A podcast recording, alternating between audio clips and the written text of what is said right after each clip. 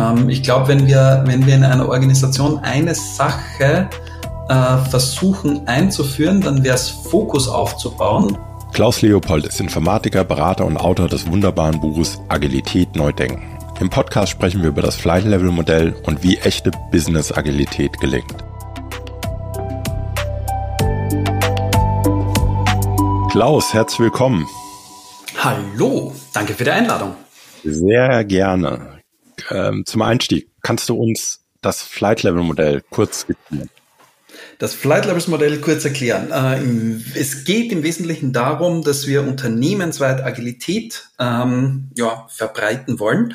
Und das funktioniert halt nicht, äh, dass wenn wir isoliert denken.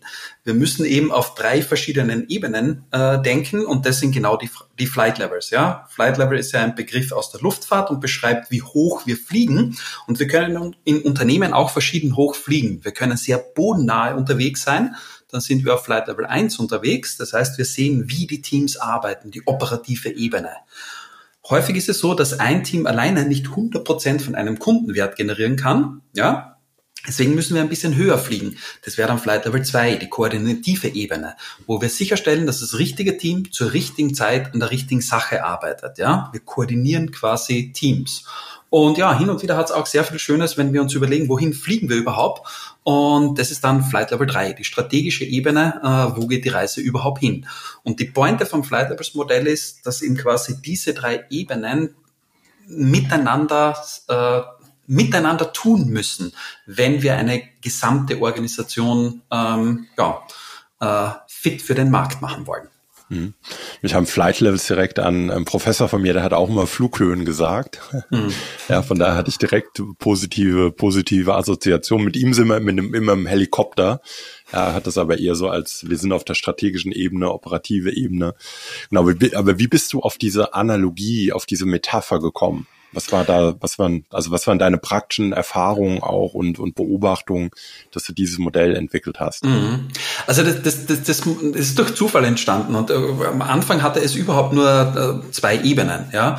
Und zwar die Geschichte war so, ähm, also ich, ich war als Berater unterwegs und war halt viel in der Kampanwelt äh, ver, ähm, ja, verwurzelt und da war eine Organisation, und da ging es um über 340 Teams, irgendwas in der Größenordnung. Und die Leute haben gesagt, wir wollen agil werden. Diese 340 Teams, die müssen wir jetzt bitte agil machen die haben gedacht, okay, das ist cool. Ähm, welche Farbe sollte der Porsche haben? Weil das ist doch ein fetter Auftrag. Ne? Und dann dachte ich mir, naja, äh, vielleicht ist es das schön, dass ich dann an, an, an einen funkelnden Porsche habe, aber der Organisation mache ich mal überhaupt nichts Gutes damit. Und ich habe dann irgendwie versucht, diese Message rüberzubringen, dass ich gesagt habe, okay, diese 340 Teams, die liefern nicht direkt an den Kunden. Wir müssen aber das quasi, was an den Kunden geht, das müssen wir in den Fokus stellen. Das heißt, wir müssen etwas höher fliegen. Und da ist das erste Mal quasi so die, die Analogie zu einer Flughöhe aufgekommen. Also wir können uns die Teams anschauen, wie die tun, und das ist super, wenn die gut tun. Aber sobald sich Teams koordinieren müssen, damit sie an den Kunden liefern, brauchen wir eine andere Abstraktionshöhe. Und da ist quasi diese Idee der Ebenen äh, geboren worden. Ja, wir müssen höher fliegen. Ja. Mhm. mhm. Ich, also ich mag diese, diese Metapher, also nicht nur wegen der Flughöhen ungemein, sondern was ich daran mag, dass an dem Flight Level Modell, dass du einem jemandem, der jetzt noch nicht ja so in der in dieser ganzen agilen Methodenwelt drinne ist und da auch ja, vielleicht Methoden verseucht ist, dass ja. du mit Menschen und mit Gruppen einfach mal darüber sprechen kannst, was bedeuten denn agile, was ist eigentlich eine agile Organisation und wo genau, worauf kommt es denn genau an? Ja, und das mal unabhängig von einer Methode und diesem ganzen Rattenschwanz an, an Wording, was dahinter hängt. Ja, ob von, ich mag das auch zum Beispiel sehr gerne, um OKR nochmal zu erklären, ne? und den Leuten zu sagen, wo, worum geht's hier eigentlich? Was ist eigentlich der Kern dieses, dieses Vorgehensmodells? Aber was glaubst du denn, auf, auf was beobachtest du, auf welchen dieser Flight Levels haben Organisationen denn die größten Probleme? Mhm. Ist natürlich unterschiedlich, aber es, es stellt also es kommt, äh, man sieht schon ein Muster, sagen wir mal so, ja. Also was ich relativ häufig sehe, dass ähm, auf der operativen Ebene sehr viel getan wird. Ja, wir machen Scrum, wir machen Kanban, da wird eine Methode nach der anderen irgendwie durch die Organisation durchgetrieben. Ja, und die tun auch, das passt. Was ich auch sehe, dass ähm, häufig auf der strategischen Ebene eine Idee ist, was zu tun ist. Keine Ahnung, McKinsey, BCG war da, hat 300 Seiten Folien hinterlassen. Also das ist unsere Strategie, ja. Und ähm, ja, wird auch irgendwie verstanden. Aber das sind dann irgendwie so zwei Türme, ja. Der, die einen glauben halt zu wissen, was in den nächsten fünf Jahren zu tun ist. Die anderen glauben zu wissen, wie man gut arbeitet. Aber das sind irgendwie teilweise zwei Parallelwelten. Und deswegen ist so diese Einflugschneise von Flight Level 2 schon recht sexy, weil ähm, da geht es ja im Wesentlichen darum, dass wir Teams koordinieren, aber eben auch an die Strategie anknüpfen. Ja, mhm. und in vielen Organisationen ist das schon so ähm, der, der Missing Link quasi. Aber natürlich nicht überall. Ja, es, jede Organisation ist in einer anderen Situation, aber ähm, ja, wenn man, wenn man wettet und man wettet auf Flight Level 2, macht man nicht viel falsch. Mhm. Ja, deckt sich ein bisschen mit meinen Erfahrungen, wo, beziehungsweise ich musste eben schmunzeln, als du sagst, naja, da haben die 300 Folien Strategiepapier hinterlassen. Ähm, ist ja auch oft, was ich ergänzend noch oft sehe, ist, dass diese, diese eigentlich extrem notwendige und wichtige Priorisierung auf Flight Level 3 überhaupt nicht stattfindet. Das heißt, es gibt so ein, so ein rieses, teilweise extrem generisch abgestecktes, ja, nennen wir es mal abgesteckte Strategie. Bei den meisten Dingen sage ich auch, okay, das ist eine Wunschliste von Dingen, aber mhm. es ist keine, ich sehe noch keine Strategie darin. Ja, und das, das wirklich mal zu priorisieren, das ist dann äh, eine Aufgabe, vor der, also ich, in zehn Jahren würde ich sagen, da, da setze ich blind drauf. Ähm, dass so ein bisschen das Portfolio der, der, eines Unternehmens null priorisiert ist. Ja, und das führt ja. natürlich dann, das kann man ja auch wunderbar in deinem Modell wieder erklären, zu einer Last auf der Organisation, die die Flight Level 3 auch gar nicht tragen und auffangen kann, erst recht, wenn diese Etage dazwischen dann auch, dann auch fehlt. Absolut, ja. Wenn wir jetzt mal auf Flight Level 3 gehen, und du hast ja eben selber gesagt, ne, da wird dann viel gemacht, da werden dann Trainings gemacht und Teams machen Scrum, Kanban und da sind ja auch tatsächlich oft Leute dabei, die es verstanden haben. Also wo man so wirklich sagt, hey, also jetzt noch ein agiles Training und noch mal eine agile Befähigung, das, das, das, das bringt's gar nicht, das braucht ihr nicht. Ja, die Probleme liegen woanders. Aber was glaubst du denn, wie sehr behindert so ein bisschen dieser, ich meine, wenn wir uns mit Agilität beschäftigen, sind die Leute relativ schnell bei agilen Methoden und Rahmenwerken.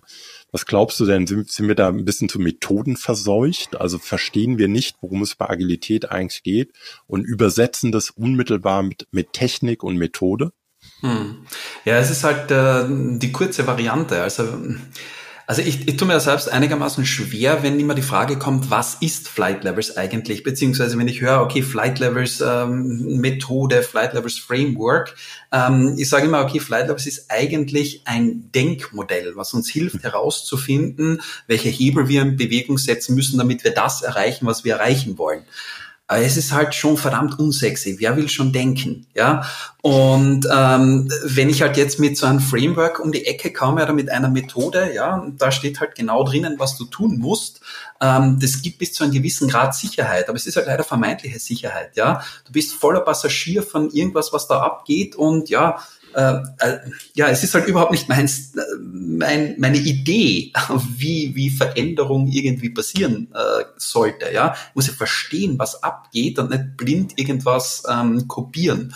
Und ich glaube, es ist halt, also sind wir Methoden verseucht, es ist halt schön. Und dann liest man die Case Study, ja, und die haben Framework X eingeführt und alles ist gut, ja. Ähm, ja, ja, klingt cool, dann machen wir das halt auch. Ne?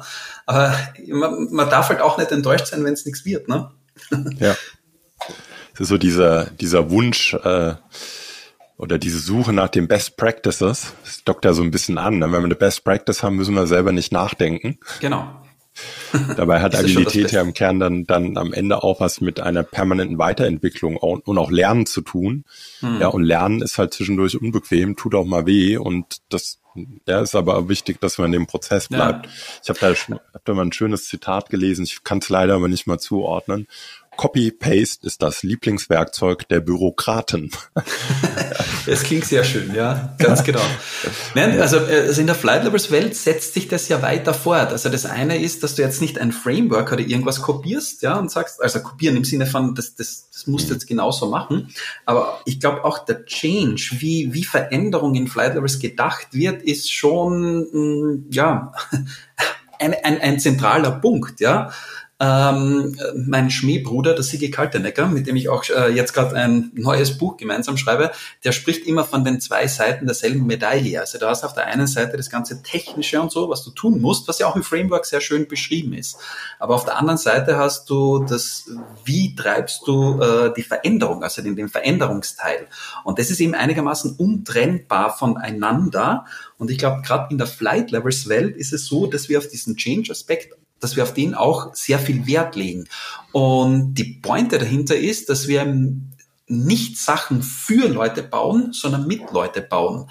Also wenn es darum geht, jetzt ein Flight Level 2 zum Beispiel äh, zu starten, dann fangen wir nicht damit zusammen, dass ich jetzt, äh, keine Ahnung, eine Runde Manager zusammensetzt, ja, oder dass überhaupt noch schlimmer ein Consultant daherkommt und sagt, ach ja, übrigens, ich weiß jetzt, wie ihr am besten arbeitet, und zwar so, sondern wir starten damit, dass wir mal versuchen rauszufinden, was ist das Problem, was wir überhaupt lösen, ja, und äh, die Leute, die quasi ähm, ja dann mit diesem Board arbeiten sollten, die bauen das auch. Ja, und ich glaube, das ist ganz wichtig, nicht etwas für die Leute tun, sondern es mit den Leuten zu, äh, zu tun. Und dann, apropos Framework, weicht man auch häufig von, von, von irgendwelchen Vorstellungen, wie das Framework äh, skizziert, wie etwas äh, laufen sollte, ab, weil man sagt, okay, das passt aber nicht so gut zu unserer Organisation.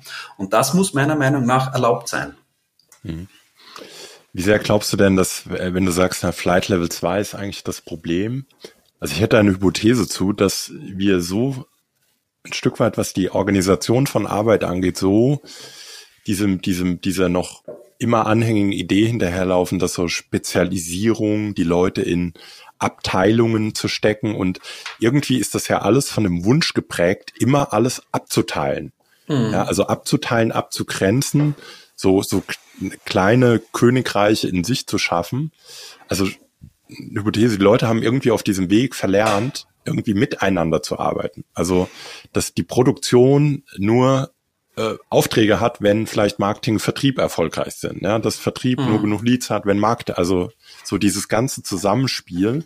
Glaubst du auch, das ist ein Grund, warum dieses Flight Level 2 eigentlich in den meisten Organisationen dann irgendwie gar nicht ausgeprägt ist oder dass so eine mhm. geringe Sensibilität dafür da ist, dass es genau darum in einem, auch in einer agilen Organisation geht, diese ja, diese Abhängigkeit, diese Synchronisation immer wieder wiederherzustellen. Ja, also ich glaube, das ist ein ganz spannendes Thema. Also ja, Abteilung bedeutet ja, man teilt sich von etwas ab. Ne? Man ist abgetrennt vom, vom, vom Ganzen. Die Frage ist aber, was ist das Ganze. Also ohne jetzt philosophisch zu werden, aber ähm, häufig ist es ja so, dass wir vieles über die Aufbauorganisation lösen wollen. Ähm, der heilige Gral crossfunktionale Teams ähm, versucht ja genau dieses Abteilungsdenken äh, quasi aufzuheben, indem wir sagen, wir geben alles Wissen, was wir haben, in ein Team rein und das liefert äh, direkt an den Markt. Die Schwierigkeit ist halt, ähm, je größer eine Organisation wird und vor allem, wenn wir auch aus, die, aus der Softwareentwicklung rausgehen und uns äh, Unternehmen anschauen, die keine Ahnung, Airbag-Systeme, äh, Drohnen, die Navigationssysteme für, für, für Flugzeuge bauen oder so, ja, wo Hardware und das alles ein integraler Bestandteil ist. Äh, und dann von crossfunktionalen Teams zu träumen, die quasi an den Markt liefern, dann wird es, dann wird es schon, ja, braucht man recht eine große Enttäuschungskompetenz, sagen wir so, weil es wird nicht funktionieren unterm Strich. Mhm. Weil dann habe ich ein Team mit 40 Leute. Ja, ja. weil ich halt, ich brauche Physiker, ich brauche, äh, keine Ahnung, ich brauche Materialspezialisten, ich brauche irgendwelche Chemiker, ich brauche Mechaniker, ich, ich brauche ganz, ganz viele Leute, ja, und halt die Softwareentwickler auch noch. Ähm, das, das, das wird halt schwierig irgendwann, ja, und da rede ich noch gar nicht von den Juristen und was ich noch immer alles brauche, ja. Und ich glaube, das ist genau die Pointe von, äh, von Flight Level 2, dass wir sagen, okay, versuchen wir das Problem nicht immer über die Aufbauorganisation zu lösen. Ich glaube, es ist überhaupt so, wie Flight Levels an den Start geht. Ja? Ähm, in der Aufbauorganisation werden wir das Problem nicht lösen können, sondern wir können es in der Ablauforganisation lösen. Und mhm. Flight Levels sagt ja nicht, du musst deine Organisation ändern, sondern ein Flight Level 2 Board holt die richtigen Leute zur richtigen Zeit vors Board, damit sie sich miteinander koordinieren. Und das Schöne ist, wurscht, wo sie in der Abteilung, äh, in der Abteilung, ja, in der Organisation wie sie in der Organisation abgeteilt sind. Ja, ja. das heißt, ähm, wir müssen nicht unbedingt die die Silos, die Wissenssilos abreißen. Je mehr ich abreißen kann, umso besser. Ja, da brauchen wir überhaupt nicht drüber diskutieren. Crossfunktional, Crossfunktionalität ist geil.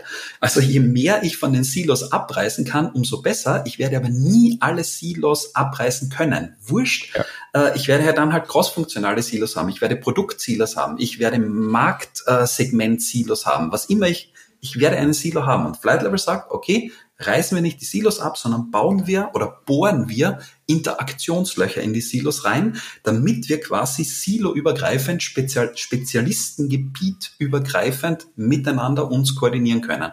Und das ist die große Pointe von Flight Level 2. Ja. Das ist ja aber leider nicht eindeutig, worüber wir gerade reden. Ne? Das ist ja, du könntest ja, wenn du das so ein bisschen auf, dem, auf die Spitze treibst, sagst du eigentlich gerade, naja, ihr könnt auch in euren Abteilungen bleiben, nur lasst uns anfangen, über Flight Level 2 äh, mal bei dieser Metapher zu bleiben, Verbindungen zu schaffen oder auch eben Löcher in diese Wissenssilos zu bohren. Darunter könnt ihr euch auf Flight Level 1 dann doch wieder organisieren, wie es euch eben passt, solange ihr mhm. Flight Level 2 irgendwie gut im Griff habt. Und das genau. ist, äh, mir fällt da gerade ein, das gibt ein schönes Buch, Six Simple Rules.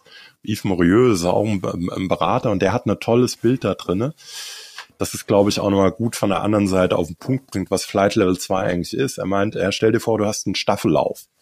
Und er erzählt die Geschichte auch, ja, wenn es beim Staffellauf nur um die, die schnellsten Läufer ginge, dann bräuchst du ja den Staffellauf nicht, dann könntest du einfach die Zeiten der Läufer addieren und dann hättest du irgendwie, dann wüsstest du, wer gewinnt beim Staffellauf. Cool, Aber macht man nicht. Warum?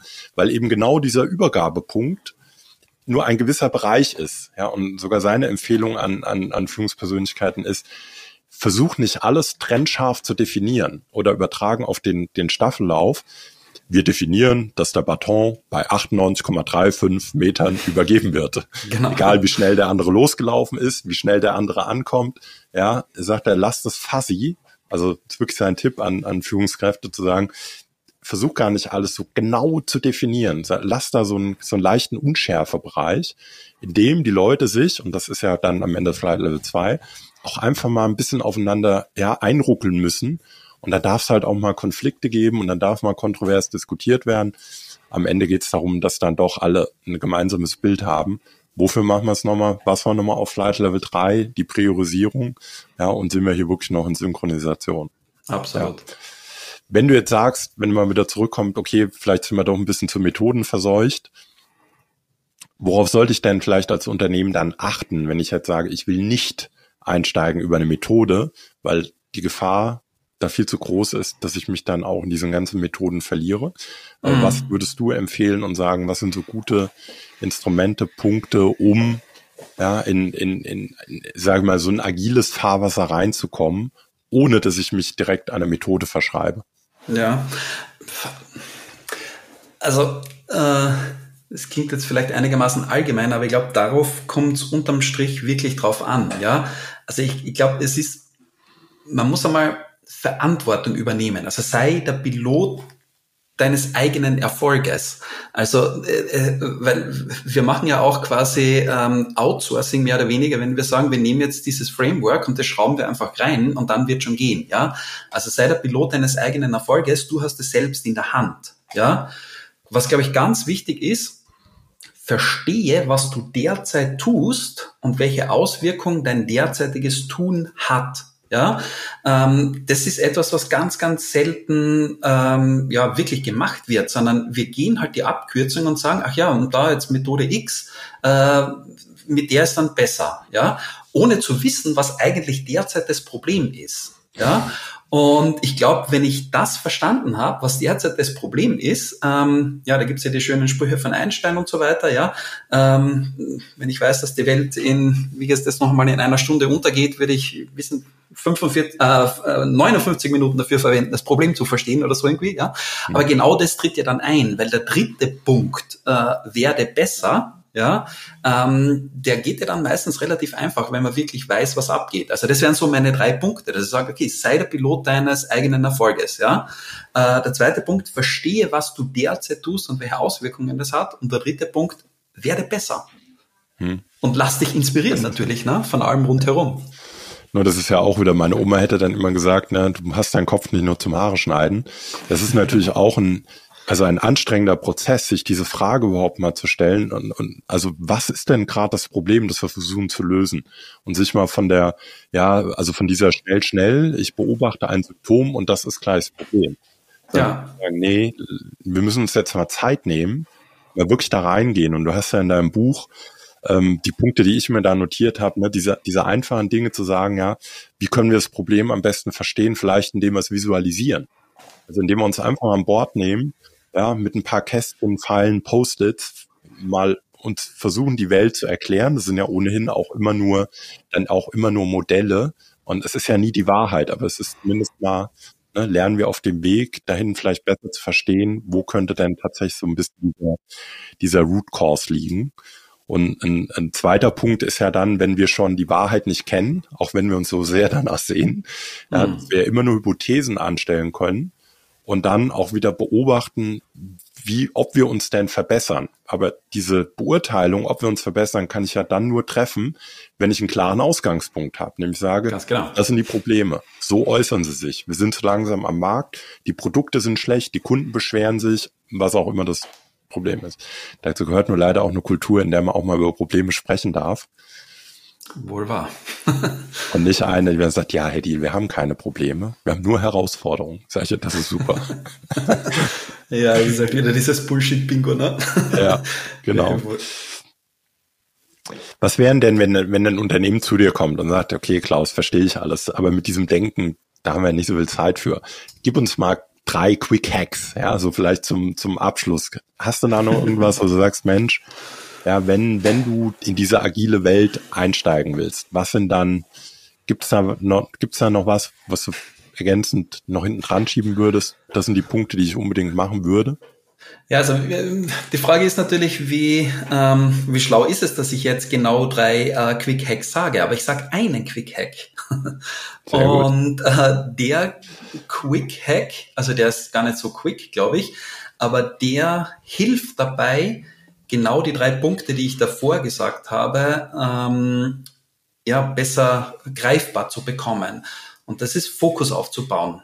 Ähm, ich glaube, wenn wir, wenn wir in einer Organisation eine Sache äh, versuchen einzuführen, dann wäre es Fokus aufzubauen und äh, das verursacht ähm, je nachdem, wie, wie sehr wir es machen, genug Schmerz, dass wir äh, quasi gezwungen sind zu verstehen, äh, wie wir derzeit arbeiten und welche Auswirkungen es hat und wir werden dann auch besser werden wollen.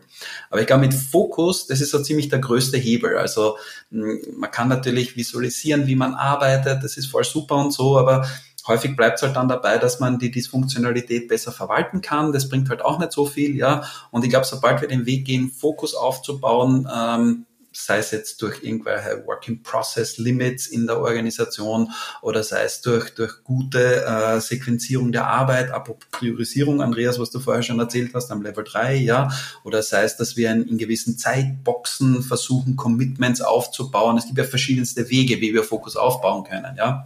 Wenn wir das schaffen, dann, dann geht schon recht viel weiter, ja. Ja, sehr schön. Das war dann ein sehr gutes und ich denke auch brauchbares Schlusswort. Klaus, ich bedanke mich. Es hat mich extrem gefreut und vielleicht bis zum nächsten Mal.